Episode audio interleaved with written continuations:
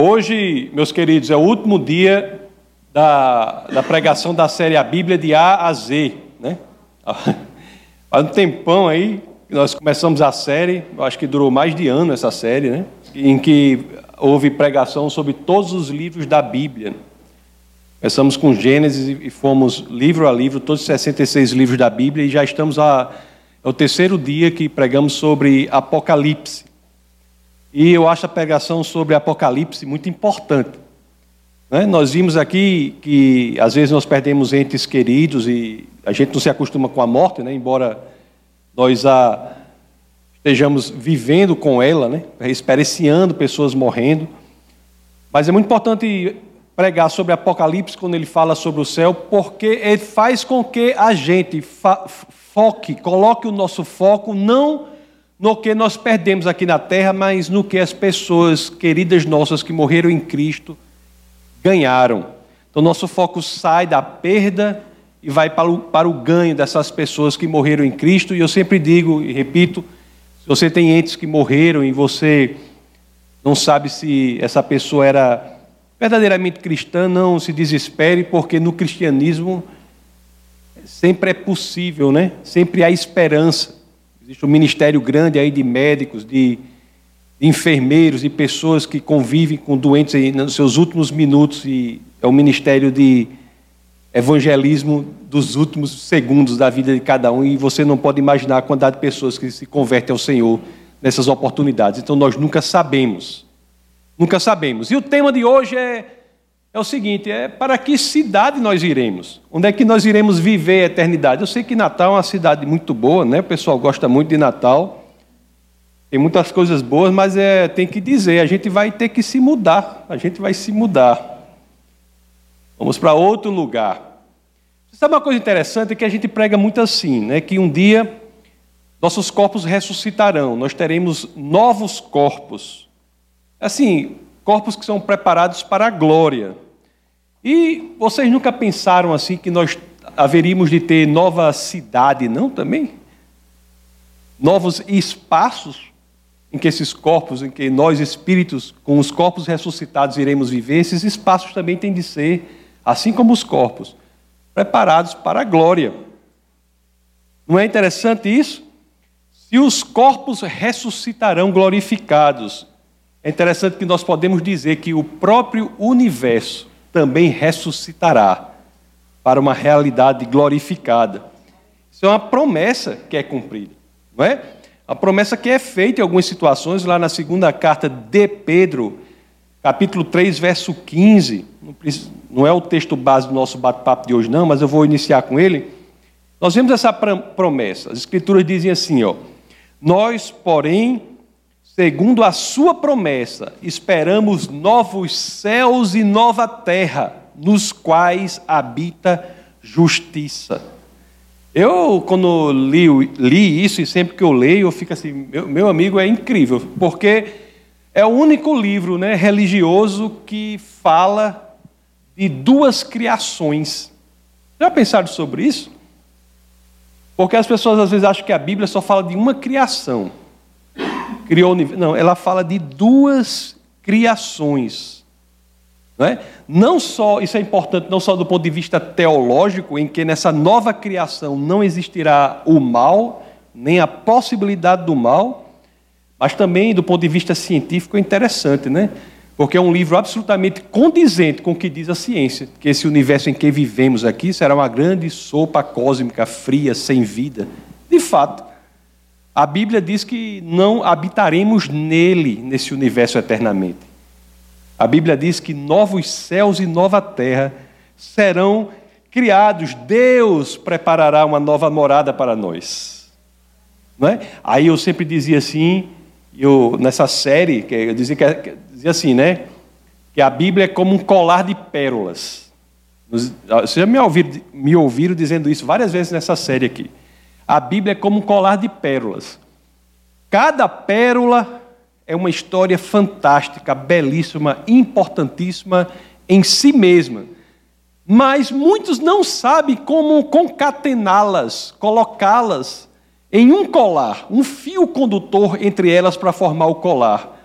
que a Bíblia é sim uma só história. Muitos sabem as histórias da Bíblia, mas é importante saber a história da Bíblia, como essas, é, essas pérolas se concatenam e formam uma só história. E curiosamente, hoje é o último dia do, do, da série A Bíblia de A a Z, e é interessante, né? A gente começou na primeira pérola e foi, né, no colar, e chegamos na última pérola. E essa última pérola, assim como o colar, é bem pertinho da primeira pérola, onde nós começamos. Não é não? Porque Deus começa essa história como? Criando os céus e a terra. E, ela, ele encerra a história como? Criando novos céus e nova terra. Não é interessante isso? É, e vamos falar, é por isso que agora eu peço a vocês, se assim quiserem, abram as escrituras no, no livro de Apocalipse. Vamos ver o capítulo 21, que fala dessa criação de novos céus e nova terra. Vamos entender isso, ver o quão belo isso é. Quão belo isso é. Então, isso aqui, Apocalipse, né, as visões incríveis e maravilhosas que São João teve durante o seu tempo na ilha de Patmos. É o único dos discípulos de Cristo que não foi morto. Todos foram perseguidos, torturados e mortos por não negarem a fé, e João foi o único que morreu de morte natural. Né? Tentaram matá-lo, mas não conseguiram. Foi o único e não foi morto. Ele tem essas visões, visões de como será o mundo, como será a nossa vida na eternidade. Eu acho que a única forma que Deus tinha de se comunicar com o homem era através de imagens. Então, Apocalipse é a Bíblia em imagens. Ele tem essas visões, né? Então, assim diz Apocalipse 21, 1.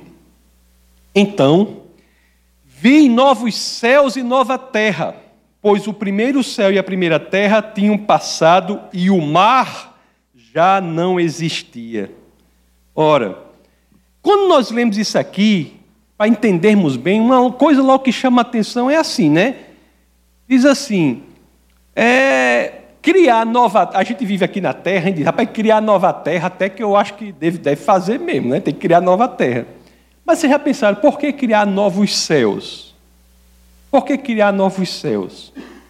Para criar nova terra, todo mundo sabe, né? Esculhambação que está aqui nessa terra, aqui nesse planeta. Mas novos céus. A gente não pode se esquecer né, que foi exatamente nos céus que o mal começou. Foi nos céus que o mal, mal começou. Foi lá que se iniciou o mal no coração de Lúcifer. E é preciso se criar uma, os novos céus também, uma criação nova em que não há o mal. Não há nem sequer a possibilidade do mal. Agora, interessante é que João vê também uma coisa aqui que diz o seguinte: o mar já não existia. Isso é para dizer que não há mais mal, não há mais possibilidade do mal. Para você ter uma ideia, porque nós, quando, nós, nós, quando nós lemos lá em Apocalipse, nós vemos que, que João vê um mar que separa o homem de Deus. Nós falamos sobre isso nas pregações passadas. Lá em Apocalipse 4, 6, na primeira parte, diz assim, né? Que João ele vê o trono e diz assim: E diante do trono havia algo parecido com um mar de vidro, claro como cristal. Mas agora, na segunda visão que ele tem, ele diz que o mar não já mais existe. Não há nada mais que atrapalhe a perfeita comunhão do homem com o Pai. É uma realidade impressionante. O mal reside naquilo que nos separava de Deus, e agora não há mais nada que nos separe do, do Pai.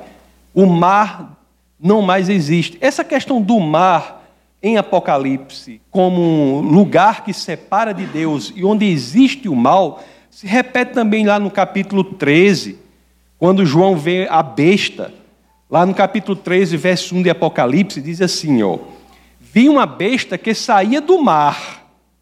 Tinha dez chifres e sete cabeças, com dez coroas, uma, uma sobre cada chifre, em cada cabeça um nome de blasfêmia. Não é?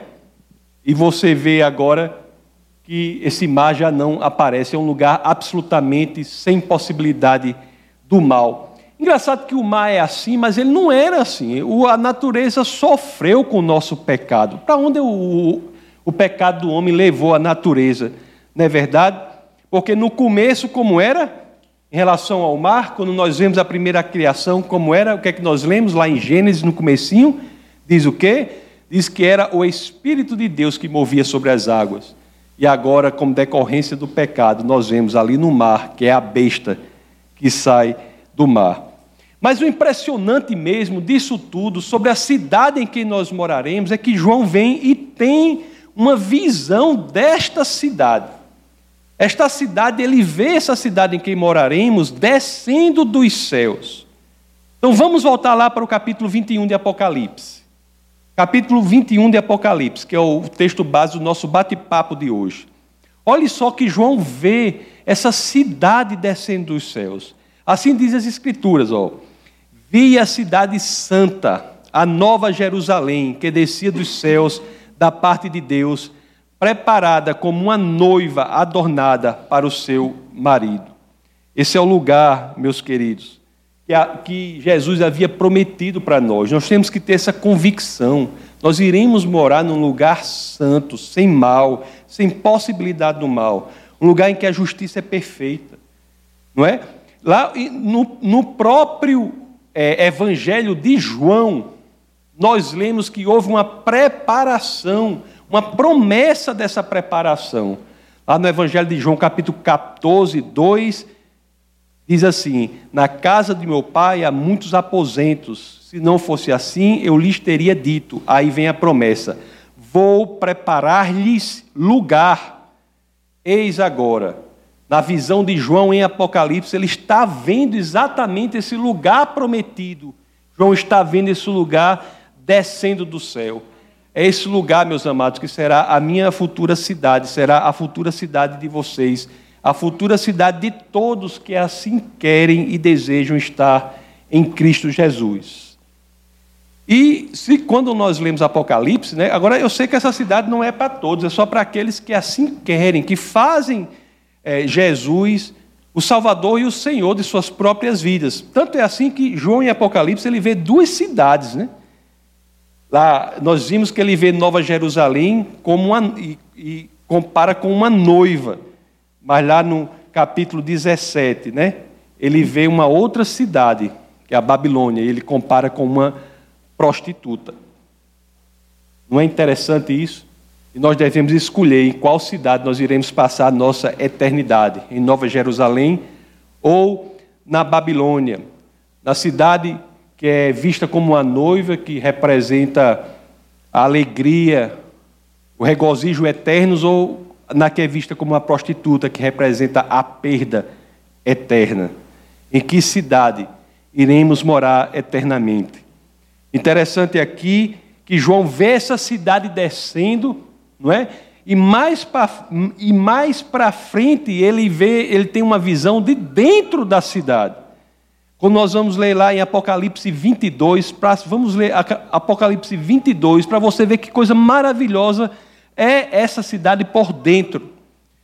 Apocalipse 22, do verso 1 ao 2, as escrituras dizem assim: Então o anjo me mostrou o rio da água da vida que, claro como cristal, fluía do trono de Deus e do Cordeiro no meio da rua principal da cidade.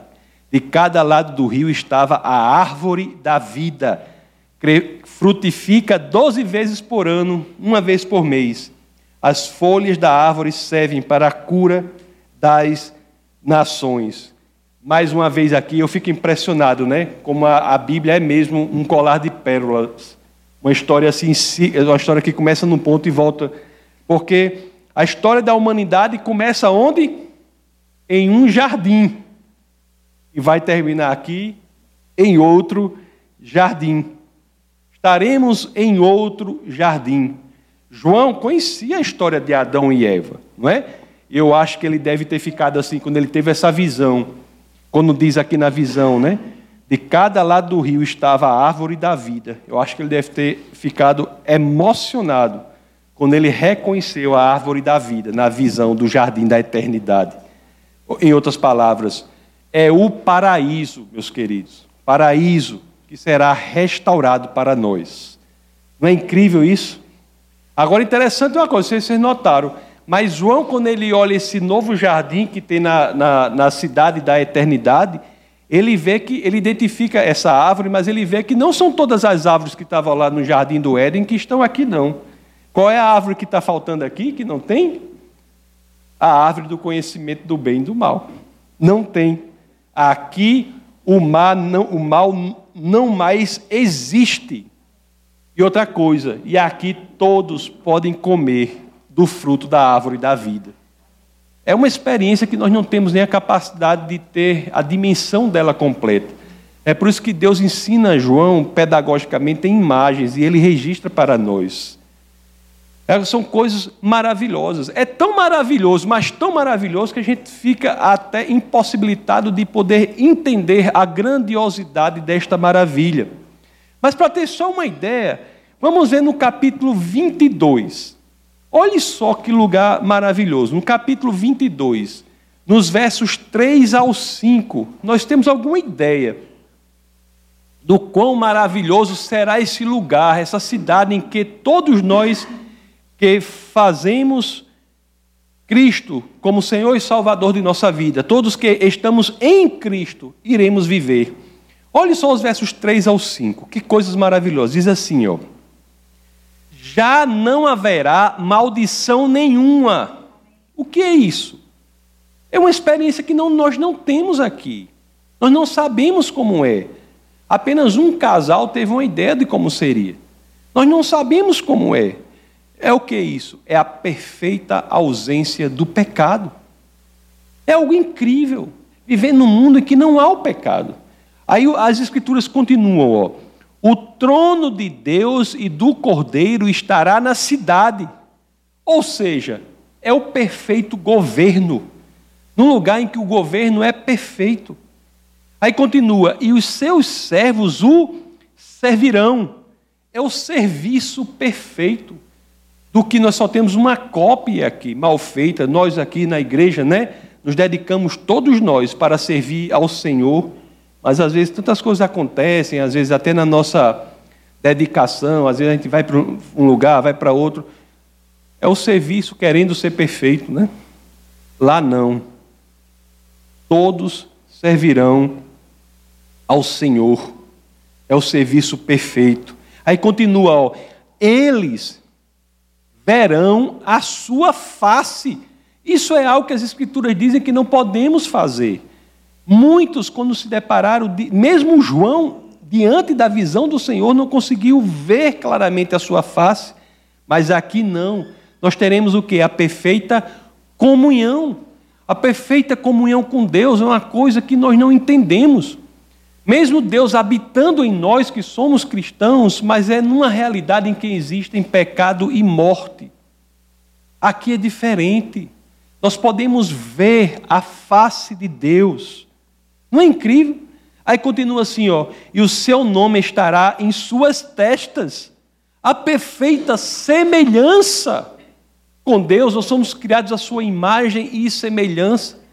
Mas a perfeita semelhança estará aqui, em que seremos, teremos o, o, o, o nome estará nas testas. Aí continua: não haverá mais noite. Eles não precisarão de luz de candeia, nem da luz do sol, pois o Senhor Deus os iluminará. Essa é a perfeita bênção. A perfeita bênção. A iluminação de Deus constante, nós não estaremos em nenhum momento querendo nos afastar disso. E continua, ó, e eles reinarão para todo o sempre. A perfeita glória. A perfeita glória. Olha, meus queridos, no Apocalipse, isso é a perfeita bênção, né? Mas no Apocalipse 22, no livro de Apocalipse 22, 14, existe algo que é incrível, né? Diz assim, ó: Felizes os que lavam as suas vestes e assim têm direito à árvore da vida e podem entrar na cidade pelas portas. Essa, a gente não pode jamais perder isso de vista na nossa vida. Assim, muitas coisas da vida querem nos tirar disso, né? querem nos tirar essa ideia, mas nunca podemos perder essa certeza se você é cristão, verdadeiramente, cristão proveniente do coração. O fato de você estar na igreja não faz de você um cristão, assim como o fato de você estar na garagem não faz de você um carro, não é verdade? O verdadeiro cristão, proveniente do coração, se você é verdadeiramente cristão, nunca se esqueça que você entrará nesta cidade pelas portas. Entrará nesta cidade pelas portas. Esta é a bênção que nos espera, meus queridos. Entrar na cidade santa, na cidade celestial, na nova Jerusalém, pelas portas. Estar na perfeita presença do Senhor. E João é sobre isso, inclusive, que João escuta uma voz. Ele escuta uma, uma é, é bom que as escrituras dizem uma forte voz. Diga aí, né, se for Deus falando, deve ser uma voz bem forte mesmo, né? Lá em Apocalipse 21, voltando ao, ao capítulo 21, verso 3 agora. Vamos voltar ao verso 3 porque é dessa essa bênção incrível da presença do Senhor, da comunhão perfeita do Senhor, de entrar pelas portas na cidade do Senhor. Diz assim, ó, abre, as, abre aspas. Ouvi uma forte voz que vinha do trono e dizia. Aliás, meus queridos, se você me permite um parênteses aqui, essa é a vigésima vez no livro de Apocalipse que João descreve ouvindo uma forte voz vigésima vez. E a última vez. São 20 vezes em que você vê, ouvi uma forte voz. Olha, ouvi uma forte voz que vinha do trono e dizia: Agora o tabernáculo de Deus está com os homens, com os quais ele viverá. Eles serão os seus povos. O próprio Deus estará com eles e será o seu Deus. Meu Deus, eu assim, eu considero isso daqui, se você entender bem o que está sendo dito aqui nesse verso aqui, você refletir, orar sobre esse verso aqui, você diz: olha, agora o tabernáculo de Deus está com os homens, com os quais ele viverá. Eles serão os seus povos, o próprio Deus estará com eles e será o seu Deus. Olha, essa talvez seja o registro da maior esperança que está nas Escrituras. Se você quer um registro de esperança grande, uma coisa do outro mundo mesmo, literalmente, se você quer, é estar aqui. A esperança que nós não podemos nunca perder de que estaremos um dia eternamente unidos com Deus. É uma coisa forte, viu? Isso aqui é muito forte. É fortíssimo. Que revelação, né? Dizendo que Deus habitará com o seu povo em, um, em uma intimidade que não é experienciada aqui na terra, onde há morte e há pecado essa relação com o Senhor será em uma intimidade tão grande que nós só temos aqui como se fosse um reflexo disso. Uma intimidade perfeita, uma comunhão perfeita. Essa cidade que, que nós iremos nos mudar para ela, né, que é a Nova Jerusalém, ela, as Escrituras dizem que ela é como o próprio tabernáculo. E nós viveremos lá sem pecado, sem o mal, sem a morte. É a promessa que, é, que ela chega ao, ao fim, ao máximo. Ela é realizada por completo. A promessa que várias vezes na Bíblia nós temos ela de alguma forma, parcialmente. Aqui não. Aqui ela, é, ela se realiza por completo. Vários momentos da Bíblia nós temos promessas assim e aspectos delas que são realizados. Só para dar uma ideia para vocês aqui, não precisa nem abrir, mas lá em Êxodo 25, 8, diz assim: E me farão um santuário para que eu possa habitar no meio deles. Levítico 26, 11: Porei o meu tabernáculo no meio de vós, e a minha alma não vos aborrecerá. Ezequiel 37, 26: Farei com eles aliança de paz, será aliança perpétua, estabelecê-los-ei e os multiplicarei, e porei o meu santuário no meio deles para sempre. Zacarias 2,10 Canta e exulta, ó filha de Sião, porque eis que venho e habitarei no meio de ti, diz o Senhor. Agora João vê isso, né? Que os grandes profetas, o povo de Deus, durante toda a sua história, havia previsto, havia experienciado em alguma dimensão, e João vê em suas visões isso se realizando por completo. Mas diga aí, se não é uma coisa incrível, não? Diga se não é uma coisa incrível, não? É tão incrível, Deus está ali por completo.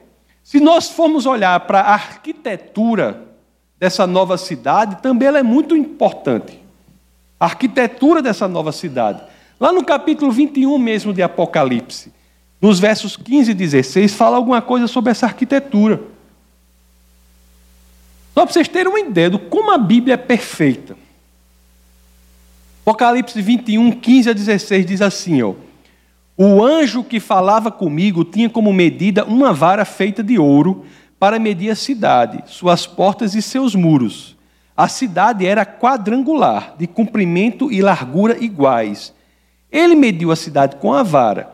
Tinha 2.200 quilômetros de comprimento. Aí eu quero preste atenção nisso aqui. A largura e a altura eram iguais ao comprimento. A largura, a altura e o comprimento eram iguais. Ou seja, essa cidade era o quê? Um cubo. É um cubo. Um cubo com 2.200 quilômetros de largura, 2.200 quilômetros de profundidade e 2.200 quilômetros de altura. Um cubo grande, graças a Deus, vai dar muita gente lá, né? Eu acho que, porque se fosse um cubozinho que só coubesse três, era um problema aqui na igreja, não era quente. É um cubo grande que cabe muita gente, né? 2.200 por, por, por é, 2.200 dá, dá, dá, dá um Hein? Dá. Dá muita arruma de gente. Dá, dá, dá 4 milhões 840 mil quilômetros quadrados. Só o, não é isso? Só o, o chão. Só o chão. É quase a metade da área do Brasil. Quase a metade da área do Brasil. É o cidadona, né? Maior do que lá a região de Pau dos Ferros, lá, da Catingueira. É uma cidade grande. Mas o interessante é que essa cidade é um cubo. Ela é um cubo. Aí eu fico assim, um cubo? Que negócio, que arquiteto foi esse, né? Fez uma cidade que a gente vai se mudar para lá, fez como um cubo. Aí nós vamos ler lá na primeira carta de Reis, capítulo 6, verso 20. Aí nós vimos que um arquiteto também andou por lá. Primeira de Reis 6:20, um arquiteto também andou por lá e fez um outro projeto arquitetônico que era um cubo. O que era que era um cubo, hein? Olhe só, Primeira de Reis 6:20, só a primeira parte diz assim: o santuário interno tinha nove metros de comprimento, nove de largura e nove de altura. Sabe o que é isso? É o Santo dos Santos, o lugar santíssimo. É aquele lugar onde só o sacerdote podia entrar, entrava uma vez por ano, ele usava a roupa bem bonita o ano todinho, na hora que ia para o Santo dos Santos, botava uma roupa bem simples. O Santo dos Santos era o lugar que representava o quê?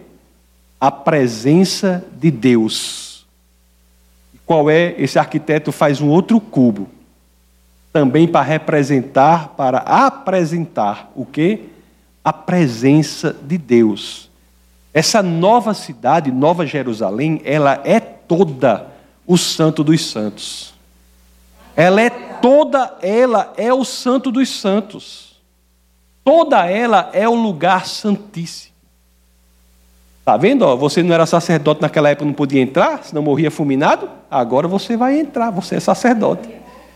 Vai entrar, vai entrar é o lugar que vai estar cheio da glória de Deus. Cheio da glória de Deus. Tanto é assim que ela toda é o santo dos santos. Que quando nós vamos investigar sobre essa nova cidade que a gente vai morar lá, Nova Jerusalém, Lá no capítulo 22, lá que não, não precisa abrir não, João diz que lá não, ele não vê templo. Não há templo na Nova Jerusalém. João diz em 22 que não vê templo. Por quê? Porque a própria cidade é o santo dos santos. Meus queridos, esse lugar será maravilhoso. Será maravilhoso. Vamos ver o verso 4 agora, do capítulo 21. O verso 4 do capítulo 21. Para ver o quão maravilhoso é esse lugar capítulo é, 21, verso 4. Ele enxugará dos seus olhos toda lágrima. Não haverá mais morte, nem tristeza, nem choro, nem dor, pois a antiga ordem já passou. Que promessa maravilhosa, não é? Que promessa maravilhosa, não é? Totalmente no sentido do que está lá em Apocalipse 7,17, quando diz, ó, o cordeiro que está no centro do trono será o seu pastor. Ele os guiará às fontes de água viva, e Deus enxugará dos seus olhos toda lágrima. Meus queridos, é um lugar em que não haverá mais morte, como as Escrituras dizem. Cristo venceu a morte na cruz, não foi? Mas aqui ela será completamente erradicada. Não haverá nem resquício dela. Apocalipse 20, 14 diz assim: Então a morte e o inferno foram lançados para dentro do lago de fogo. Esta é a segunda morte, o lago de fogo. Não haverá mais morte, não haverá mais dor. Não haverá mais dor, dor física, dor emocional, ou dor espiritual. Não haverá mais. Os efeitos da queda do homem, que nós lemos lá em Gênesis 3, não serão mais presentes nessa nova realidade. É, meus queridos, é importante que nós saibamos um pouco sobre essa cidade para a qual nós iremos nos mudar. Não é? E por quê? Porque às vezes nós somos cristãos e passamos por momentos difíceis, situações difíceis, né? E uma das coisas importantes que temos que aprender no cristianismo, semelhante ao que Cristo fez em relação à cruz, é aprender a ver por meio do problema, ver o que nos espera depois. Aprender a arte de ver por meio da situação. Saber que a promessa final é de que toda lágrima será enxugada de nossa face por Deus. Saber que esse é o nosso destino, é o que nos espera mais na frente. Que os problemas por que passamos aqui são o quê? Temporários. Olhar para frente, ver por meio disso e saber que a eternidade será vivenciada por nós cristãos em outro lugar. Né, uma vez eu estava com, com, a pastora e os meninos, a gente estava viajando num lugar lá do, dos Estados Unidos de carro e, e encaixar um hotel para a gente dormir, estava cansado. E era alguma coisa do petróleo lá, não sei o quê, que não tinha vaga nesse hotel. Tinha, nenhum hotel tinha vaga. A gente parava no hotel, não tinha vaga, parava outro, não tinha vaga. Parava outro, eu parei bem uns quatro ou cinco, eu acho que não tinha vaga, tentava ligar, não, não tinha vaga. Aí quando eu vi um hotel horrível, assim, daqueles que você vê em filme de terror no meio da estrada, assim, sem brincadeira. Um, hotel horrível, horrível, uma coisa. Eu nunca achei um negócio tão ruim assim, confuso. Aí eu cheguei lá e perguntei: tem vaga? O cara, tem. tem vaga? Tem, tem vaga. Rapaz, eu digo, e aí? Como é que a gente vai fazer, né? Aí ela disse, rapaz, não, eu, ela e os meninos. Não, não vou ficar aqui não. Aí a pastora chegou para mim e disse um negócio. Ela disse assim: é apenas uma noite. É apenas uma noite. Se a situação é ruim, é difícil, é temporária, é, é ruim, é difícil, saiba que ela é temporária. Ela é temporária. Você não vai ficar numa situação o tempo todo. A Bíblia não garante que nós cristãos não passemos por dificuldades. Pelo contrário, ela garante até o contrário. Não é verdade? O Evangelho que diz que você não passará por dificuldades, Não acho que é o evangelho que eu li. Mas tem até um negócio que Jesus né, prometeu o que para os seus discípulos? Prometeu alegria incrível, uma paz impressionante e uma ruma de problema. Foram as três promessas de Jesus para os seus discípulos. Olha, você vai ter uma grande alegria, uma paz impressionante e você vai passar por problema para valer, viu? Como diz aqui, lá em nós, uma ruma, né? Não é brincadeira, não. e passaram mesmo. E é isso que acontece. E por que, que eles passaram por isso? Por que, que eles conseguiram passar por isso? Porque eles sabiam que era temporário. Era temporário, nós temos que ter essa convicção que o nosso destino não é nada menos do que a bênção do Senhor. Nunca podemos nos esquecer disso. Nunca podemos nos esquecer do que nos espera, porque é isso que verdadeiramente nos dá esperança. Vamos orar. Essa foi uma produção do Ministério Internacional Defesa da Fé, um ministério comprometido em amar as pessoas, abraçar a verdade e glorificar a Deus. Para saber mais sobre o que fazemos, acesse defesadafé.org.